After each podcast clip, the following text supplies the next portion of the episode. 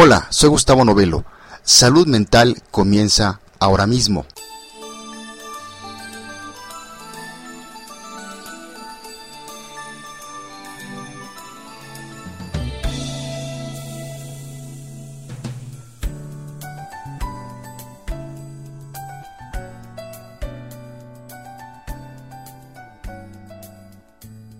Hola, te doy la bienvenida al episodio de Salud Mental número 51. Mi nombre es Gustavo Novelo y te saludo desde el Centro de Psicoterapias México en el World Trade Center en la capital mexicana. En este nuevo número de esta revista de Psicología en Audio, hablaremos en esta ocasión sobre la grafología. En la música nos acompaña el pianista David Benoit. Así es que comenzamos.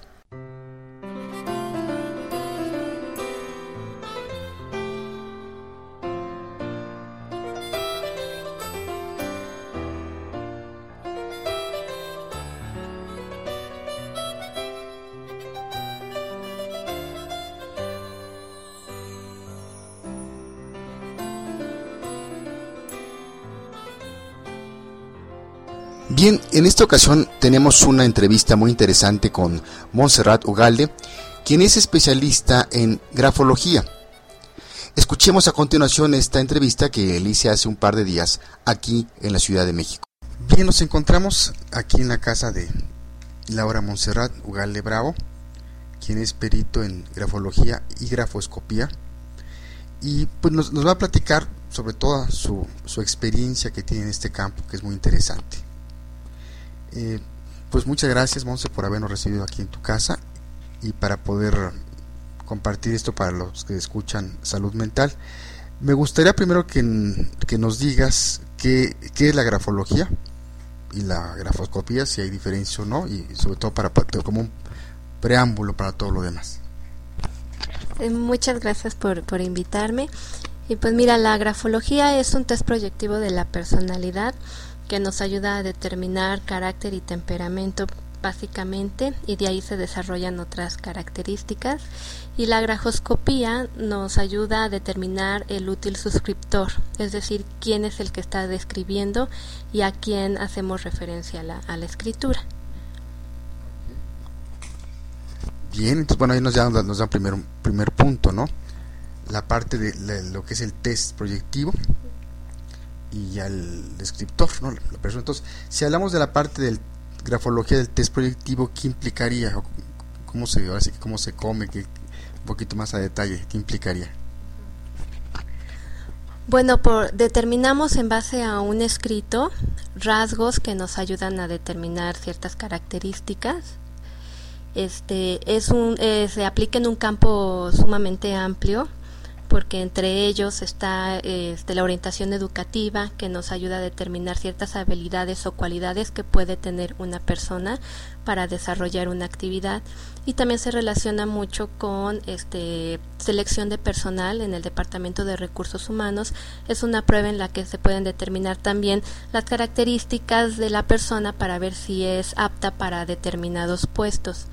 En el área jurídica este, nos ayuda a desarrollar este, exámenes que nos permiten determinar, por ejemplo, la custodia de menores, determinar este, en anónimos rasgos criminales, este, en fin, ¿no? Y también en el área de la medicina la podemos aplicar porque nos ayuda a determinar enfermedades, es más, hasta que aún todavía la persona no se ha dado cuenta que las tiene, y por medio de la escritura la podemos este, determinar.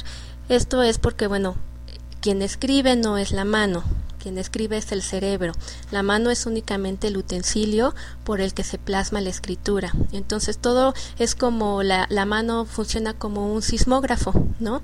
O sea, está determinando y marcando y plasmando en el papel lo que existe realmente en el cerebro y en el psique.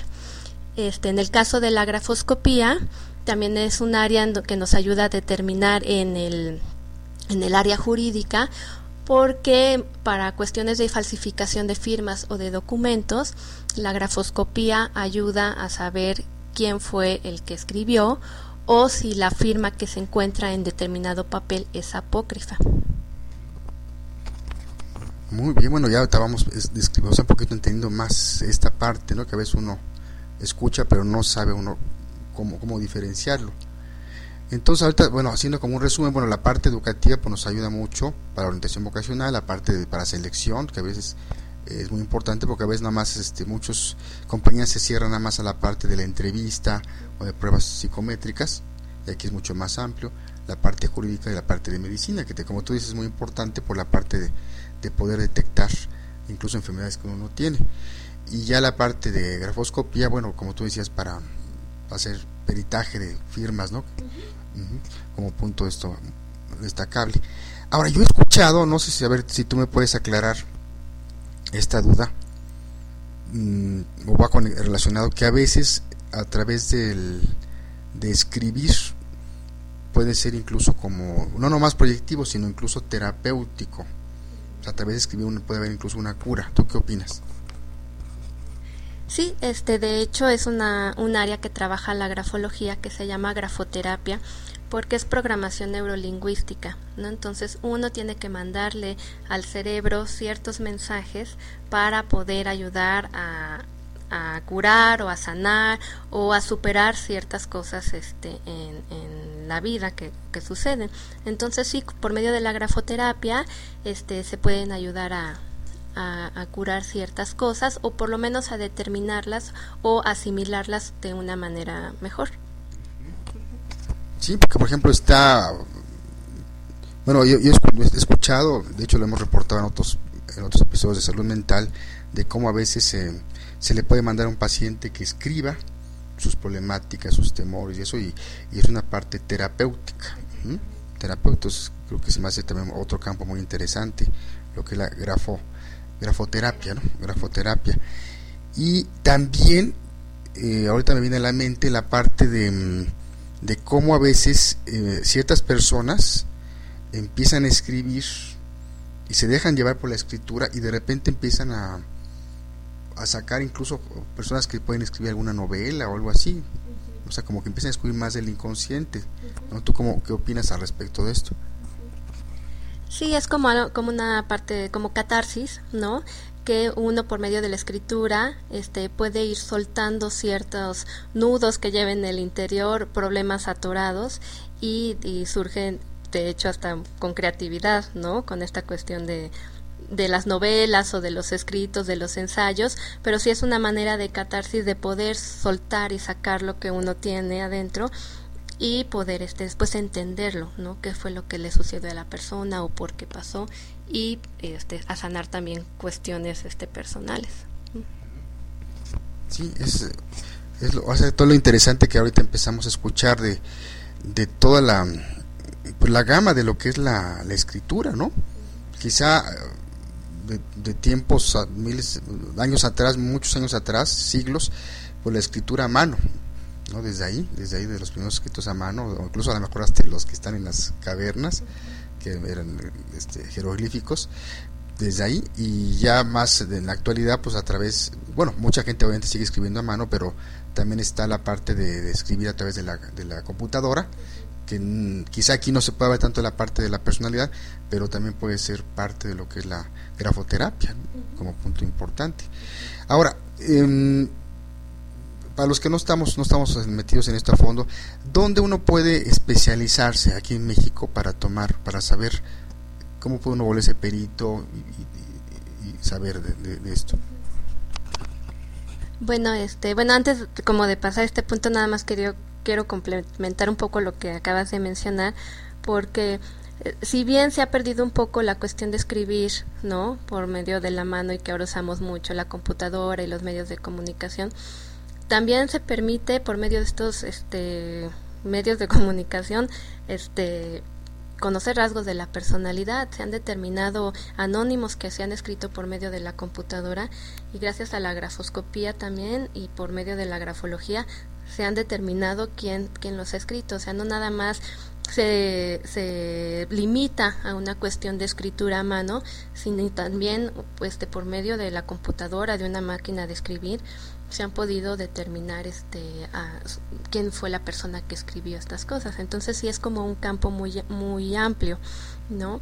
Y bueno, para estas cuestiones de especializarse hay, hay diferentes medios, obviamente la PGR, ¿no? Este, las instituciones gubernamentales que constantemente andan este, dando cursos sobre esto, el INACIPE, que también es este, una escuela este, que da cursos de, de grafología y grafoscopía, y hay escuelas particulares que también abogados o peritos han, eh, han puesto, ya que esta actividad no requiere una un, determinado grado de estudios, digamos doctorados, maestrías, sino cualquier persona que tenga esta, esta habilidad esta, este, y le guste esta profesión la puede desarrollar. Sí, sí, creo que como tú dices, hay, muchas escuelas, pero tal vez, digo, si uno quiere ser reconocido como perito, pues tiene uno que acudir a, a las instituciones que son este, ya con prestigio, ¿no? finalmente, ¿no? Que nos puedan dar esa garantía que nos van a dar un certificado y, no escuelas patito, que a la, digo, no, no, no descalificar, esas escuelas pueden ser muy buenas, pero a veces no se tiene el reconocimiento oficial. Bueno, de hecho no, no te lo piden como tal. Cuando tú das un dictamen en este, con los abogados, ¿no? En, en los notarías, no necesitas este digamos, esta cuestión de, la escuela reconocida, sino lo que te otorga a ti el grado es la pericia que tú tienes. No es una cuestión fácil, ¿no?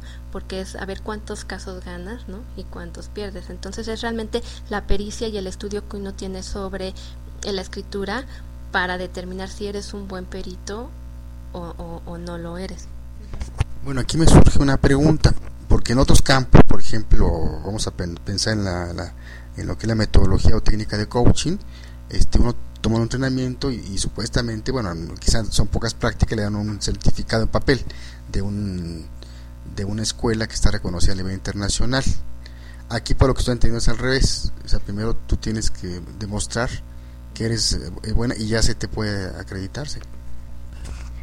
Este, sí tienes que graduarte, si presentas exámenes, si te otorgan este un diploma, ¿no? Este, o un título este, que te otorga el, el, grado de perito, pero también te dan una licencia, ¿no? Esas licencias tú las tienes que presentar siempre ante los juzgados. Entonces, de esa manera tú estás acreditando que tú conoces, ¿no? Y que tienes conocimiento del tema y que por lo tanto puedes hacer el estudio. El que va a determinar si es válido o no es el juez. Entonces ahí es donde tú tienes que demostrar toda la pericia y todo el conocimiento necesario para poder ganar ¿no? los casos y ser acreditado como un buen perito. A ver si, un poquito, yo estaba entendiendo un poquito mal, pero entonces puede ser como el, digo un símil, no igual, pero como los pilotos. O sea, primero tienes tu, tu licencia de piloto y vas acreditando horas de vuelo, ¿no? Y obviamente entre más horas de vuelo, pues tienes más pericia. Exactamente, ¿no? Es, es realmente un caso inverosímil si tú lo quieres ver así, porque dices, como en cuestiones tan delicadas como puedes tener en tus manos la vida de una persona o su libertad, muchas veces no se requiera este un, un grado, ¿no? O una cuestión, este, ir a una escuela con mayor reconocimiento. Entonces, en este caso es muy simple, ¿no? O sea, tú tienes que demostrar que sabes y cómo puedes ganar los casos este en un juzgado. Exactamente. digamos, esa licencia, ¿ante dónde, ante quién la presentas? ¿Dónde acudes para presentar el examen? ¿Quién te lo califica?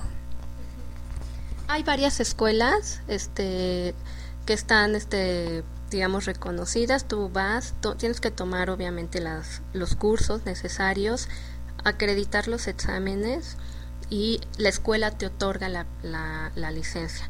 Estas escuelas, muchas de ellas ya están reconocidas en los juzgados, porque tú a la hora de presentar un dictamen tú tienes que indicar cuáles son tus grados y tus estudios y en dónde los tomaste, cuáles son tus credenciales, porque hay peritos que tienen más de una especialidad.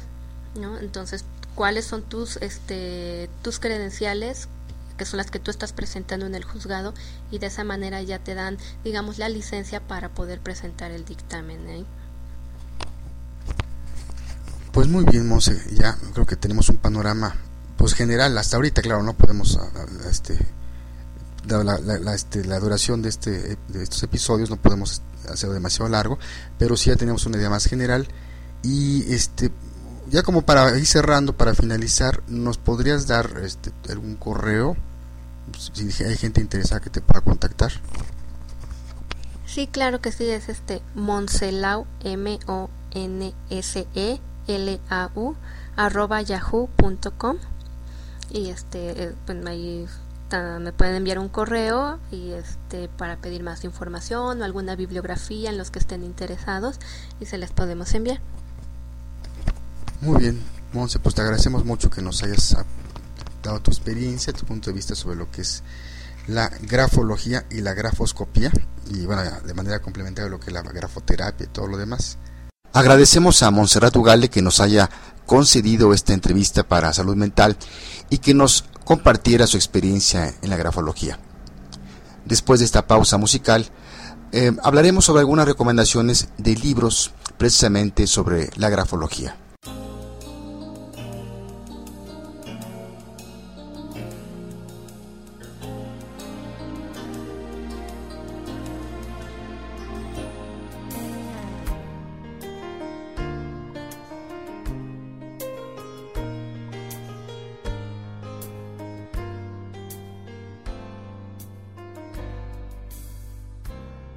Bien, a continuación vamos a recomendar unos libros de grafología para aquellos quienes quieran profundizar sobre este tema. En primer lugar tenemos el libro Grafología General, volumen 1, Introducción al conocimiento de la grafología, de Pedro José Foglia, editorial Lugar Editorial.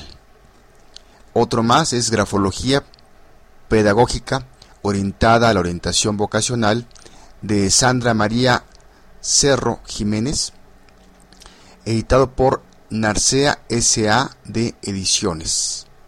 Y otro más es Grafología de la A a la Z de Augusto Belz, editorial Herder.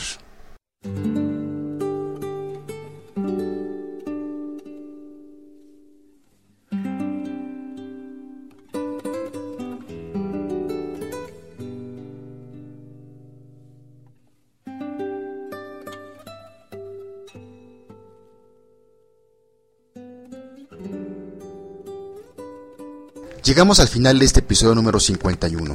No sin antes decirte que nos puedes escribir o tener más información sobre el tema tratado en este episodio entrando a nuestro portal www.psicoterapias.mx o en www.poderato.com diagonal salud mental. Te dejo con la canción I Just Can't Stop Loving You con David Benoit. Como un dato complementario te puedo decir que David Benoit es un pianista, compositor y productor de jazz estadounidense que nació en Los Ángeles, California. Ha sido nominado a cinco premios Grammy. Además de, su carrera actual en lo que se conoce como jazz suave o smooth jazz, Benoit es también director de la Orquesta Sinfónica Asiática Americana.